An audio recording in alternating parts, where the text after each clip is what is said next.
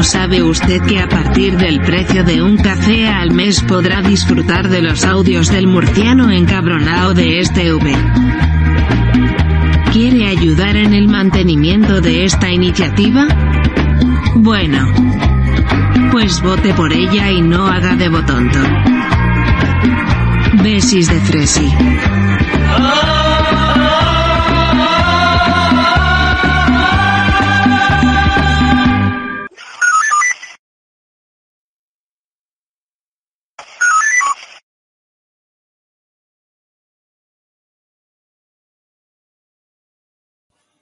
Oh, mamá. Muy buenas noches. Eh, Tengo preparado lo que quiero exponer. Aquí no puedo ponerlo porque estoy emitiendo con el programa de YouTube. No sé qué coño le pasaba, que no me dejaba arrancar, había desaparecido. Cosas que pasan. A veces en mis emisiones parece el dinero de, del Estado en manos de PSOE y Podemos. Desaparece con facilidad. La cosa es que mientras terminaba de preparar eh, el tablet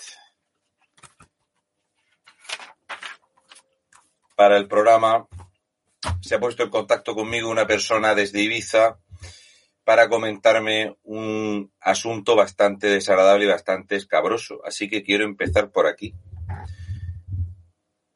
Os he mandado un vídeo y os quiero eh, hacer eh, constancia de que no vamos a dejar que echen a 100 familias de unos edificios para lo que parece ser una especulación. Parece ser que después de 10 años de estar solicitando permisos de obra y que el ayuntamiento de San Josep de Satalla, en Ibiza, haya decidido que no hay forma de dar permiso de obras, pero que sí que hay que derruir los edificios seguramente para, como ya pasó en Canarias, terminar por hacer otro tipo de edificio o unos hoteles. 100 familias, PSOE, Podemos, con el voto decisivo de MES. Casualmente los que vienen defendiendo al pueblo son los que quieren echar a 100 familias y darles 20.000 euros de indemnización por una casa en Ibiza. 20.000 euros en Ibiza.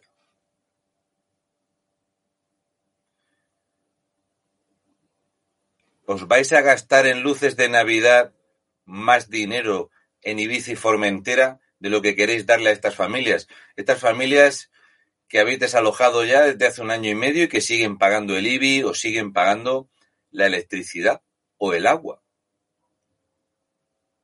Me ha chocado bastante este problema y es uno de esos problemas que me llaman la atención y voy a intentar sacar todas las vergüenzas de este desastre de familias que no pueden competir porque es el ayuntamiento el que se ha empeñado desde hace una década de expulsar a los vecinos. oh, me encanta que el voto decisivo sea el de MES. Seguramente si estos edificios estuvieran ocupados por los nuevos españoles que están llegando en tropel a España, vamos camino de los 1.700 desde el sábado, Seguro que a ellos no habría forma de desalojarlos. Al contrario, habría que subvencionarlos. Como son familias que no han pedido ninguna ayuda, pues estas familias sí que estorban bastante. ¿Qué le vamos a hacer? Ya digo, personal del ayuntamiento de San Josep de Satalla,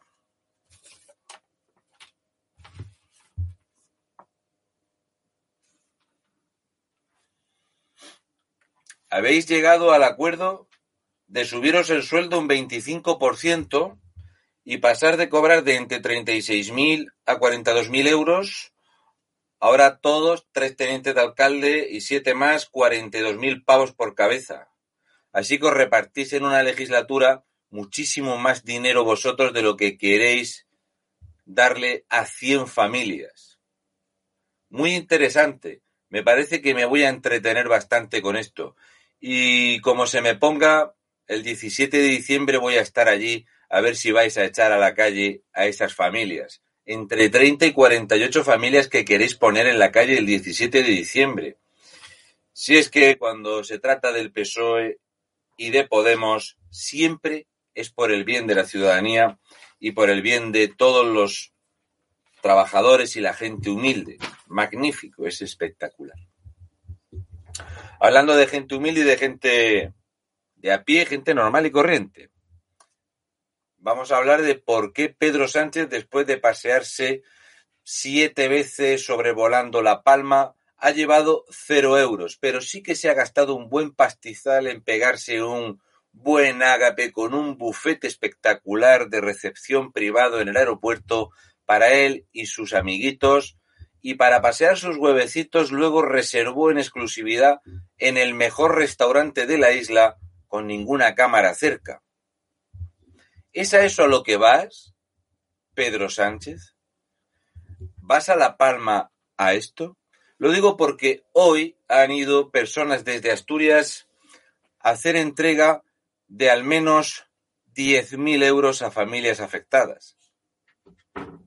Y me resulta insultante y me resulta muy llamativo que sean los ciudadanos de a pie los que tengan que hacer estas acciones, como es el caso del que habla, mientras el gobierno de España vive en el lujo y la opulencia y mantiene a los sindicatos corruptos de mierda chiringuitos podridos, subvenciones de todo tipo. Es altamente humillante y ofensivo.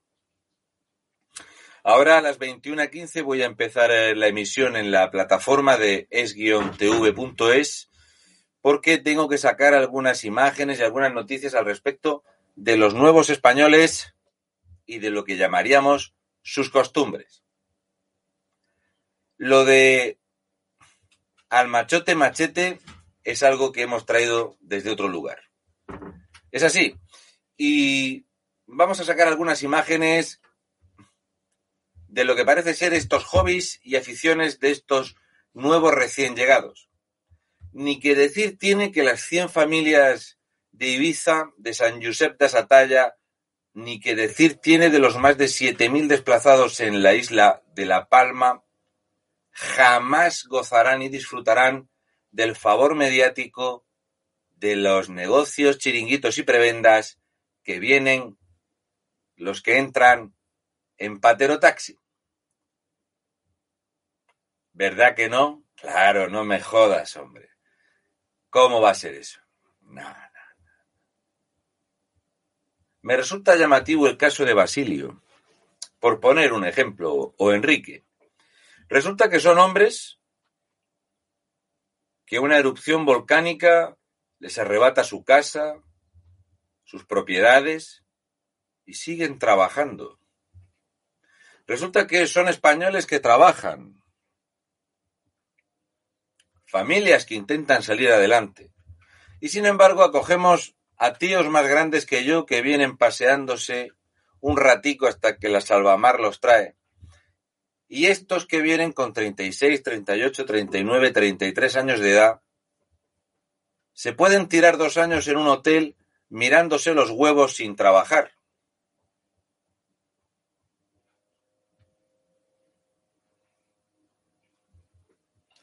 ¿A qué has venido a España?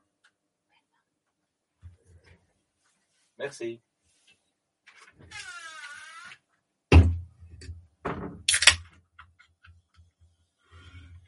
Mira, Pedro, ¿has visto qué catering tengo? Lo que pasa es que mi mujer no tiene cuca.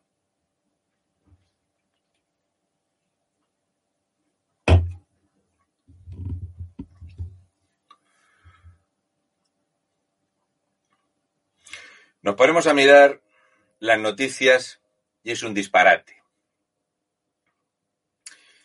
El repaso que voy a hacer, de hecho, os voy a explicar esto Esta es la diferencia entre la gente que trabaja y la gente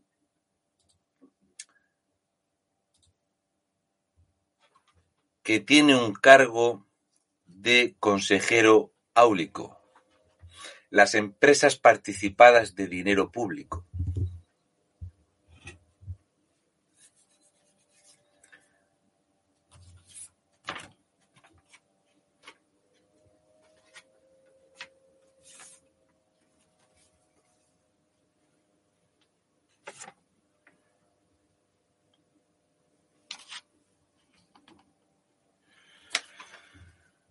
El sueldo medio de los consejeros de las empresas del IBEX 35 es de 710.000 euros.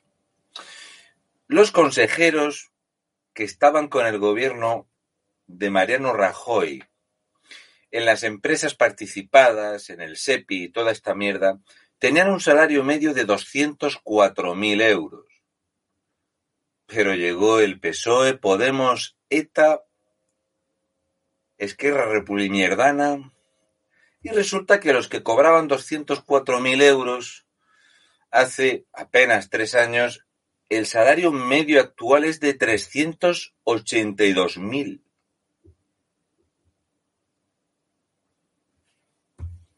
Escúchame, Pedro. Si han entrado casi 1.700 nuevos españoles por el sur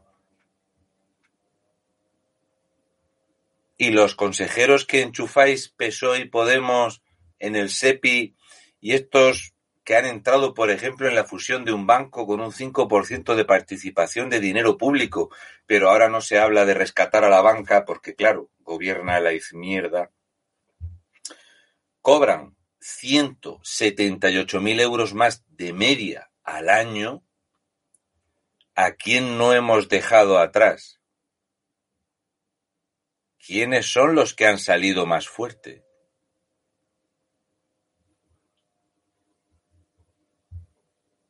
¿Lo de España puede?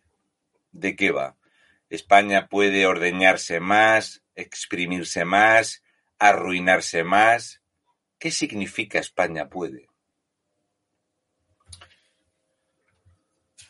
De esto habrá un momento que luego se haré un repaso bastante amplio de lo que se reparten en Repsol, Endesa, Ferrovial, Iberdrola, lo que son los bonus, lo que son estos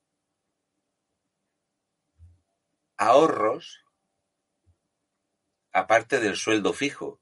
Lo de los consejeros es la caña. Naturgy, Arcelor, Celnex, Telefónica.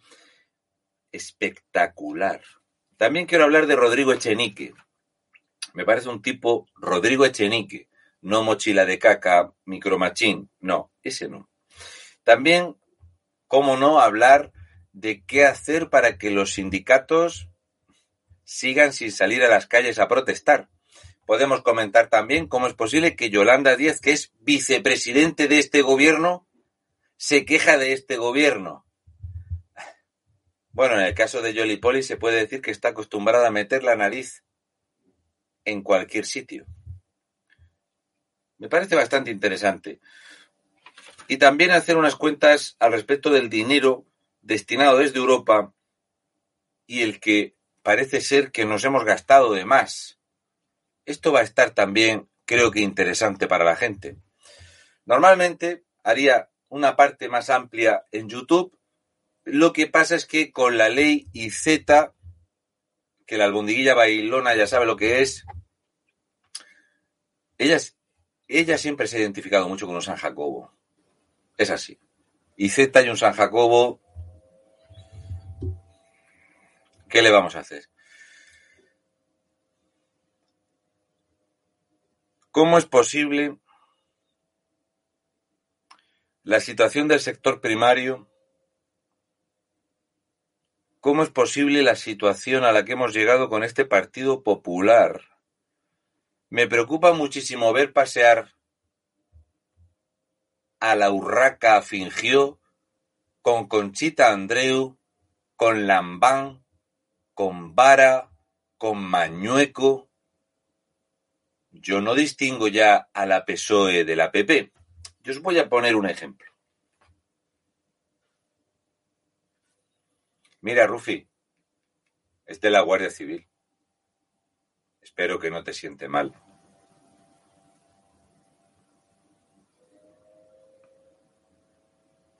Yo tengo el mismo derecho a declarar la independencia de Galicia que el señor Puigdemont a declarar la independencia de Cataluña. Exactamente el mismo derecho, con una diferencia. Nosotros hemos sacado una mayoría absoluta en el Parlamento, tenemos en consecuencia una mayoría suficiente para eh, legislar y para hacer declaraciones y el señor Puigdemont pues necesitó nada más y nada menos que a un partido como la CUP. A ver, a ver, a ver, a ver.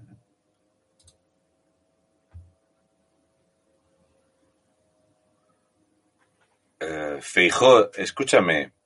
¿Estás diciendo que tú sí puedes montar un país? Que el problema que tuvo Pelomocho, el que se fugó en un maletero, es que tuvo que pactar con la CUP?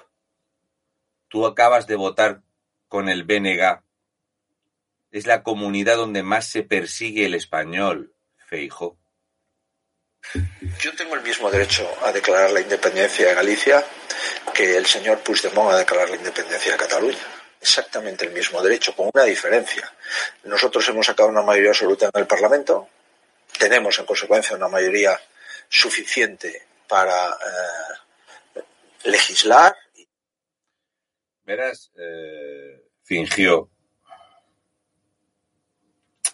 Sé que tú y López Miras, el presidente de la región de Murcia, después de comprar unos cargos, aplaudisteis a Pedro Sánchez. Aplaudieron los del PSOE, Zurullu no, porque él para mover las manos hay que ponerle dinero. López Miras y tú. Y creo que esa similitud que tienes con Sánchez te hace perder la perspectiva o la realidad de qué es verdad y qué es mentira. Quizá tú has sacado una mayoría en Galicia porque no dijiste nada de proclamar ninguna independencia en Galicia.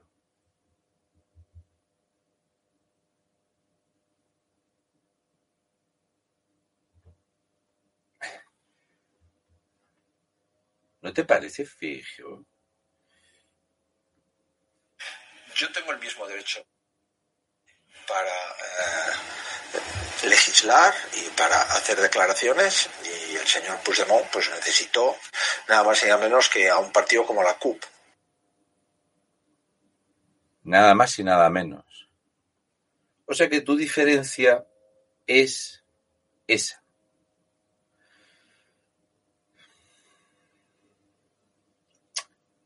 Llega un momento, ¿verdad?, en el que no puedo tragar con vosotros, en serio. De hecho, la última oferta que le ha puesto Pablo fracasado al Partido Socialista es lamentable. Y la forma de blindar a Teodoro García Egea dice mucho de las negociaciones con José Luis Rodríguez Zapatero, de las que debería de responder el PP. María Teresa Fernández de la Vega, Ayer, en Londres, hemos entrado en la antesala de un nuevo orden mundial.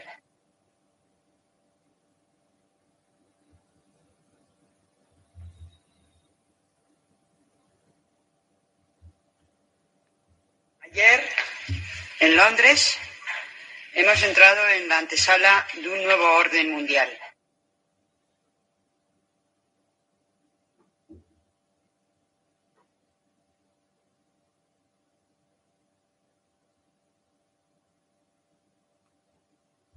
Las sociedades no quedan marcadas por la crisis que sufren, sino por el modo en que la superan y España va a estar a la altura.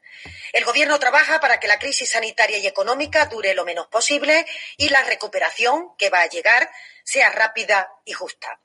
Para ello tenemos que fortalecer el estado del bienestar, apoyar el tejido productivo, aumentar la apuesta por la ciencia y la investigación y avanzar en un cambio del modelo productivo que, que permita que España se posicione como una economía dinámica, fuerte en este nuevo orden mundial. Nos esperan meses difíciles, pero no les quepa ninguna duda de que saldré. Tranquilo, del bienestar, apoyar el tejido productivo, aumentar la. Tranquilo, mini, ministerios asombrosos. Lo voy a poner otra vez por si alguien no se ha enterado. No te preocupes. Por la ciencia y la investigación y avanzar en un cambio del modelo productivo que, que, permita que España se posicione como una economía dinámica, fuerte en este nuevo orden mundial. Nos esperan meses difíciles, pero no les quepa ninguna duda de que saldremos adelante gracias al esfuerzo y a la colaboración de todos los ciudadanos. Así. Los ciudadanos, de todo, están colaborando para la llegada de este nuevo orden mundial.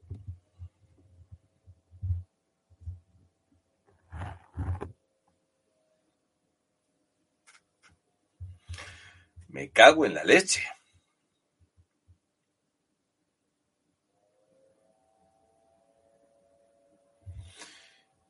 ¿Y lo saben los ciudadanos, Partido Socialista?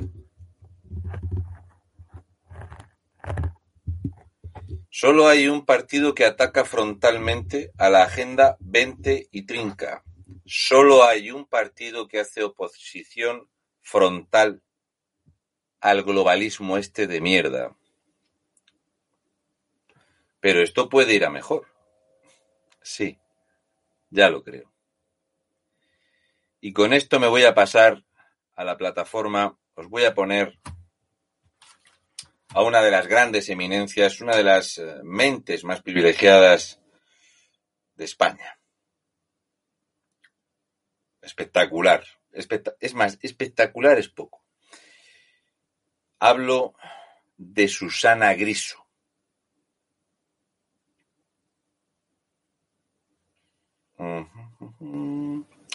Susana Griso.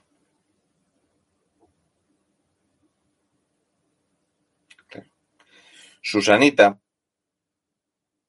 es Susanita. Esto os va a gustar.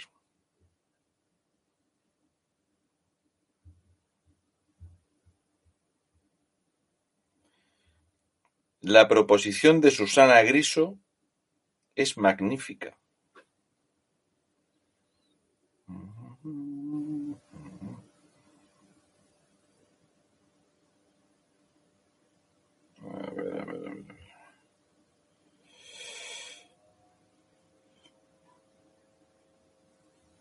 Que tengo aquí los vídeos de, del sirio este. No, este no es. Que hay que ver lo bien que ha quedado lo del sirio. De hecho, esos vídeos ni siquiera los voy a poner porque están bastante reconocibles. A ver, a ver, a ver, a ver. Esta es Maruenda. Maruenda que dice que cómo no vulneras los derechos de la gente.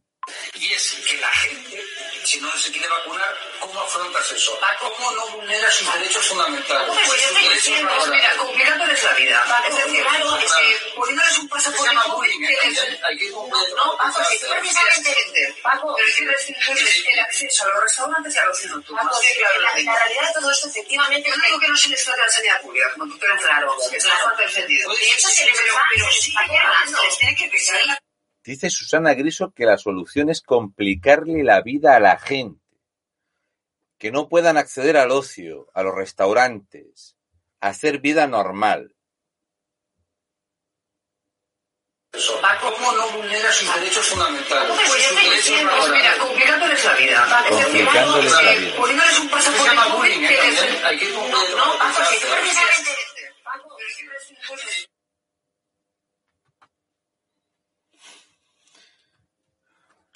Verás, Susanita, lo único que me vas a poder imponer tú a mí es la lengua en el culo. Voy para la plataforma es-tv.es. La declaración es todo lo que hay. Si buscáis en Google políticos hablando del nuevo orden mundial, lo vais a flipar el tiempo que llevaban amenazando con esto, que es lo que hoy. Y es lo que toca y es lo que nos van a imponer. Así que nos vemos. Lo dicho, Susana, chupa con gana, que a ver qué me vas a imponer tú a mí. Tú o tu maridito el separrata. Hay que ver los separratas lo que les gusta imponer.